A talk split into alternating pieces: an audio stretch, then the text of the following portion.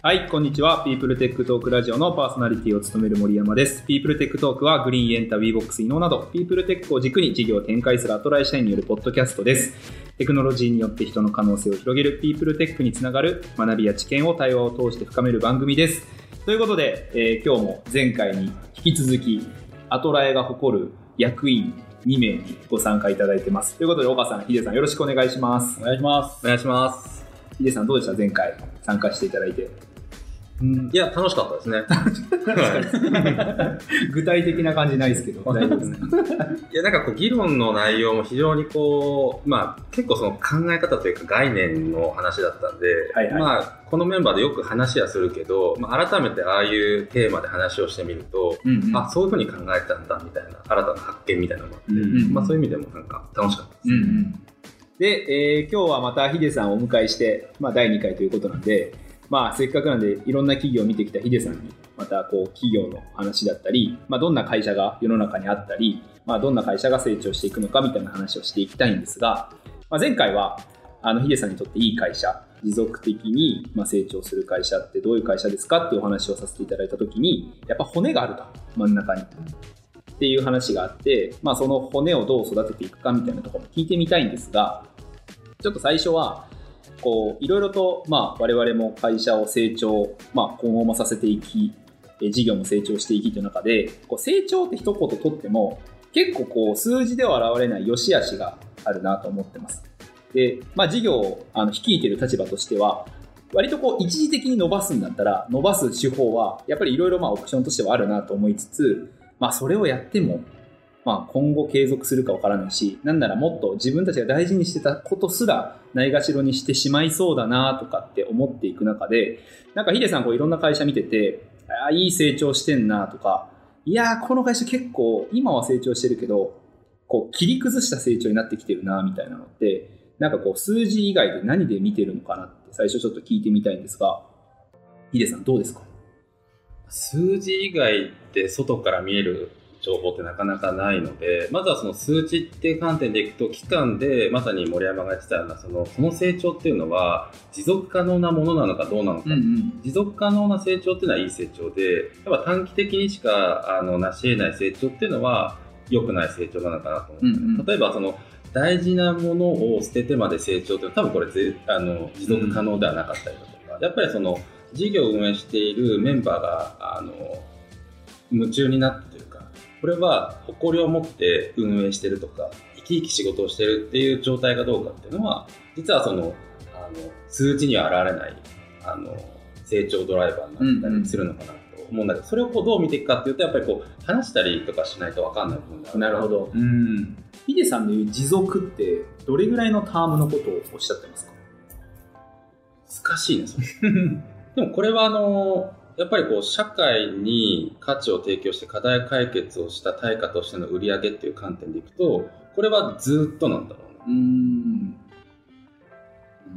あのちょっと専門的だけどディスカウントキャッシュフロー方式っていうのでいくと結局あの投資家からすると継続している会社を前提に投資をするわけなので、うん。まあ、これっていうのは、まあ、2年というふうに見る投資家もいれば5年10年30年っていうふうに、まあ、この会社って持続的に成長するのかどうなのかなのでこうとてつもなく長いスパン。この会社はあの生き残れるのか成長し続けられるのかっていう結構長いスパンで、まあ、見れるかどうかっていうのもすごい重要。か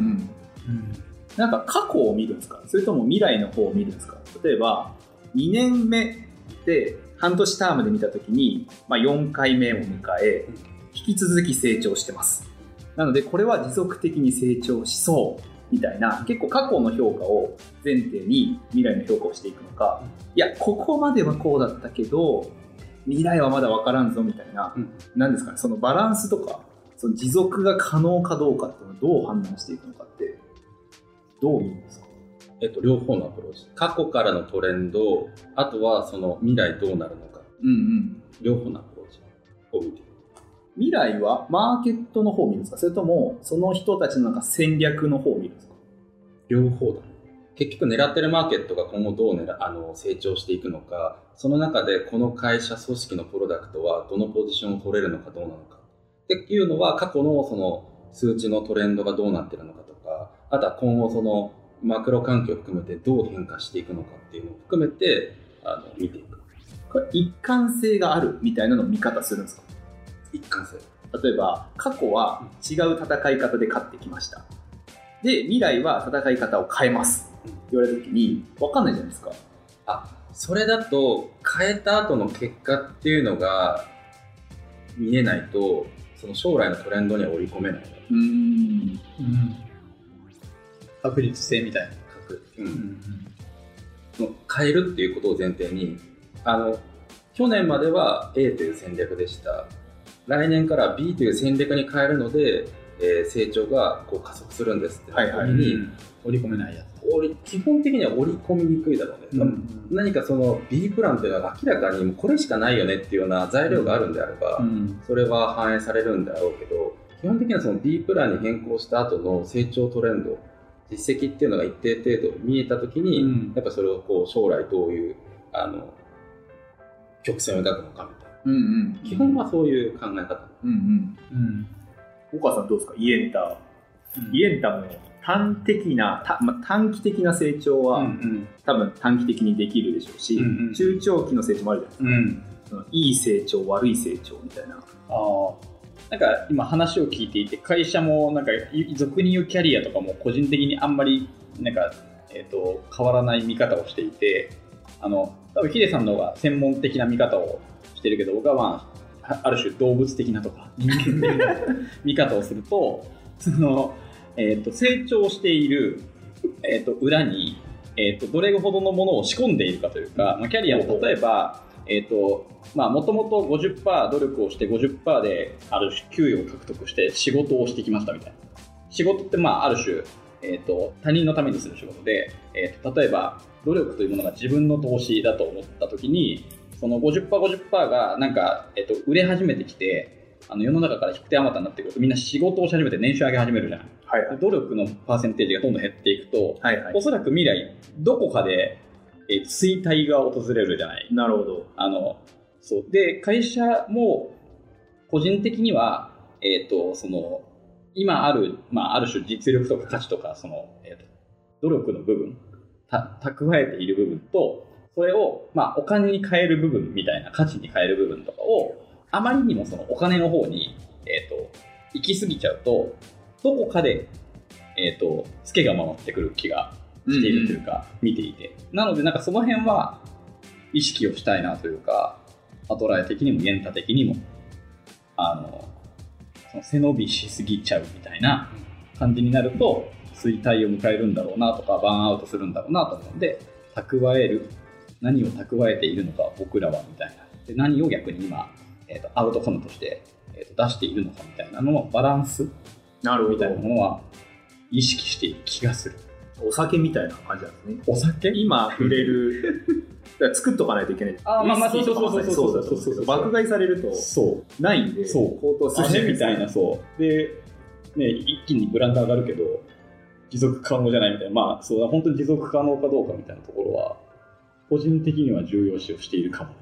えまあ、あの、当然ずっと50%、50%じゃだけダメとか、何パー何パーにこだわりがあるわけじゃないけど、それを認識しながら、だからリスクヘッジみたいなもんなのかもしれないし、うんうんポートフォリオみたいな概念なのかもしれないけど、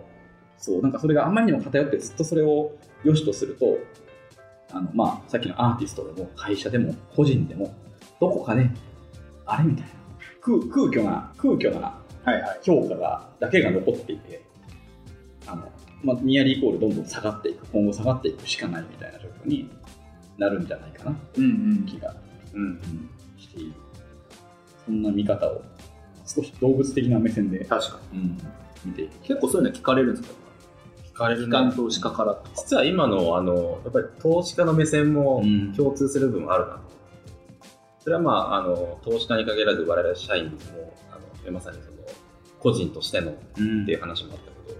ぱりそういう考え方は、まあ、投資家も持ってるし我々自身もやっぱ大切にしていかないといけないなと思う。うん。なんかあの事業への仕込みだと花開くかもしれないですけど、うん。例えばこの半年は成長率を著しく下げます。なんでって言ったらいや人材開発頑張るんでみたいな。うん。なんていうんですかねその別に組織のアセットがいろいろとこうあるとしたらその一つも、まあ人、人材はその一つであるべきだと思って、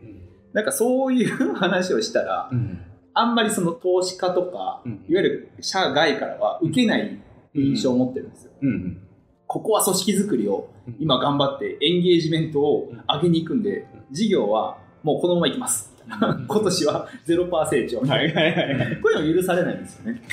えっと、何をもって許される、許されないかっていう話だと思っているのと、あとはその、まあ、今のって多分、投資家からの評価というか、し社会からの評価っていうのは仮にその株価だっていう前提に置いたっていう話であれば、それは確かに、その、まあ、理解をされなかったり納得するようなあのストーリーではなければ株価っていう観点では下がるんだろうけどねただそれもなんかやっぱりその企業のそのステージによってはそれをこう覚悟しててでもやることによって来年再来年の成長になるということであればそういう判断も必要な局面はあるだろうしなるほど。あとは結果を出せばそれはあの適切にあの、まあ、社会社会からのあの評価っていうところにもどうつなげていくのかみたいな。だから常にその評価ね当たり前だけどそのあの気にしすぎた判断だと結果としてその持続可能な成長がなし得ないみたいな判断にどんどんなっていってるかもしれないっていうのは気をつけなきゃいけない。なるほど。結果論なんですか、結局。なんか、伸びたら OK、伸びなかったらダメみたいな。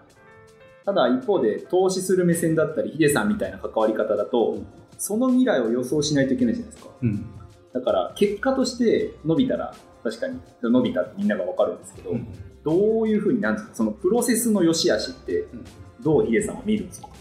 これまあ、例えばその一つの分かりやすい指標として株価っていうことで言うとまさにその未来がどうなっていくのかって話で株価っていうのがついてるんですよね。なので、あのやっぱり未来をこう予想するのに過去のトレンドがどうなったのか先ほどのその人材開発にこうかける期間なので今年の成長は鈍化しますでも来年再来年はこの効果が出て今まで以上の成長率をはるかに超える成長がありますこれはやっぱりなんでっていうのを説得できれば、ん。あの評価落ちないだろうし、うんいうん。やそれって本当なんですかって思う人が多ければ株価っていう一つの指標が下がっていくなるほど。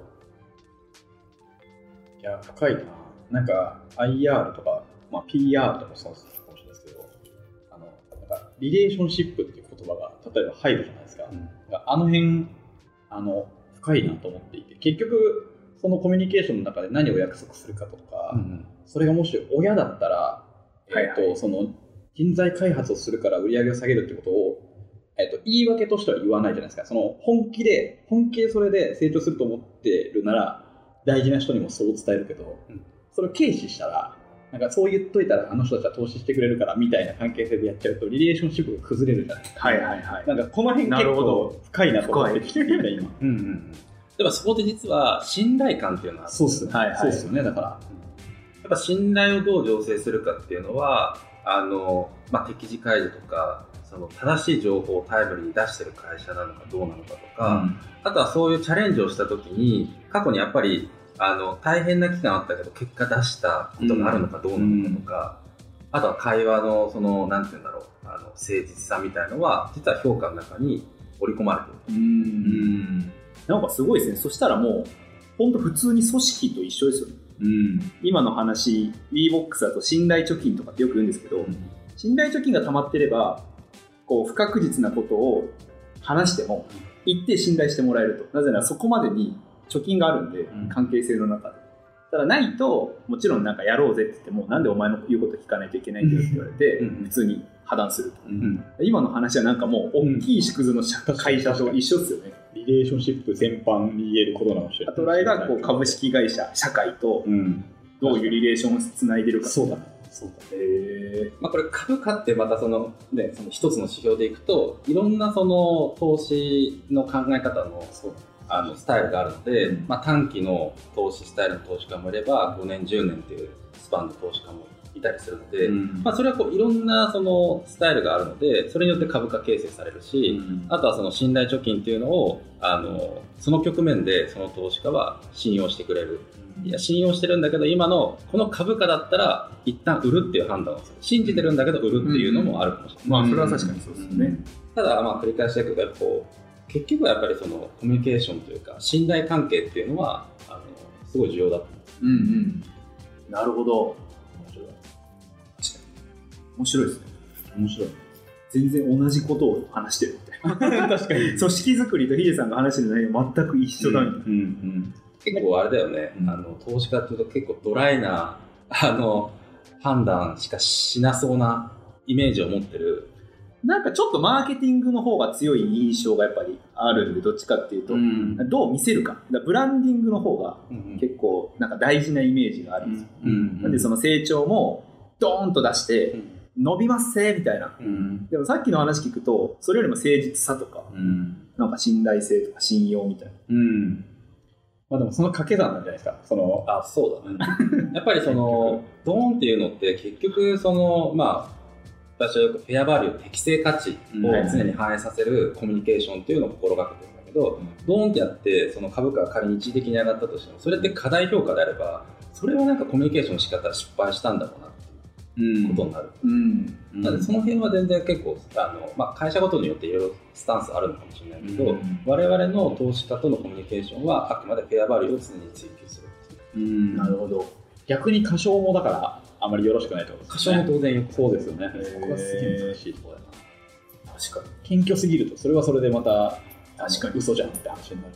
うんので。それはそれで投資家からすると、まあ、あの機械損失そうですよねよろしくないあのことになる確かに。面白いな。すごい。であと難しいのはやっぱ環境って変化が激しいじゃない毎日株価動いてるし、なのでフェアバリューの前提っていうのは刻一刻と変わってくんだようんうんうんこれをやっぱりこう認識しながらあのコミュニケーションしていくっていうところが面白いところでもあり苦労するところ、うん。なるほど。うん。うん。確かに。なんかその、なんですかね、まあ、今のリレーション、こう、つないでいく、社会とつないでいくときに、さっきそのヒデさんがおっしゃってた、一人一人の社員が主体的だとかって、ぶっちゃけ数字だと見えないじゃないですか。うんで僕らは別に投資家の方と会うこともないし、基本的に。うんだからその骨は見えるんですか外に。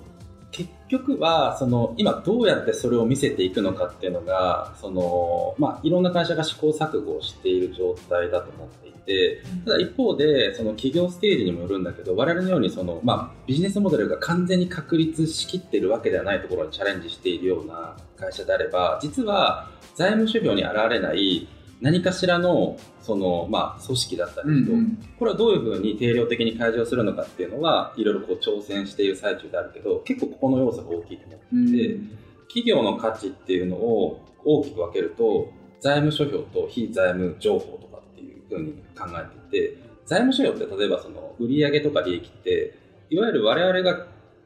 企業努力というか活動した結果が反映されてでもそれのなんかこう先行しようというか今どういう状態でそれがこう今後その財務省にどう反映されるのかっていうのはまさにその組織がどうなのかとか、まああの分かりやすく言うともう本当に生き生きと働いているかどうか当事者意識を強く持って、うん。あの日々あの仕事してるかとかこれは結構出てくると思う。うん。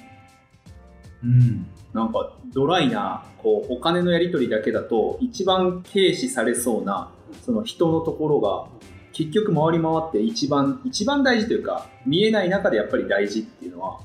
そこがこうつながるからってことですか？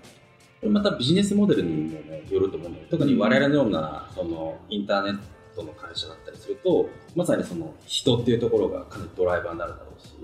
まあ、そうじゃないビジネスモデルだったら多分そのあの反映のされ方っていうのがまたちょっとこうウェイトっていうのは変わるんだなるほどなるほど。うん。じゃあ何で信用してもらうか何で信頼してもらうかみたいなところに僕らだと組織のやっぱりこうアイデンティティみたいなのを持っていくそういうビジネスモデルだし会社なんでなおさらそういうところが必要になるし別にそうじゃない事業体だったり会社体だったらその割合はもう少し低いかもしれないしみたいな。うん。ら一概になんか全部必要っていうよりはやっぱりその会社がリレーションを築く上で何を売りにして信頼してもらうのかみたいなところのうん。要素をどうちゃんと見える化していくかみたいなところなんですか？そうだね。であとはなんだかんだ言ってじゃあそういう生き生きと仕事をしている当事者意識が高いメンバーの結果やっぱりなんだかんだ言って社会課題の解決するボリュームが多いのでそれって売り上げが伸びるってことだよね、ここにつながっていくサイクルにあの証明していかないと結局それ生き生きって言ってるけど違ったんじゃないのみたいな、で結果が出ないっていうことはそうなんじゃないのってならないようにやっぱりこのあの生き生きと仕事をする当事者意識を強く持つ結果も出すってこういうサイクルっていうのはやっぱり大きなあの要素かな。確かに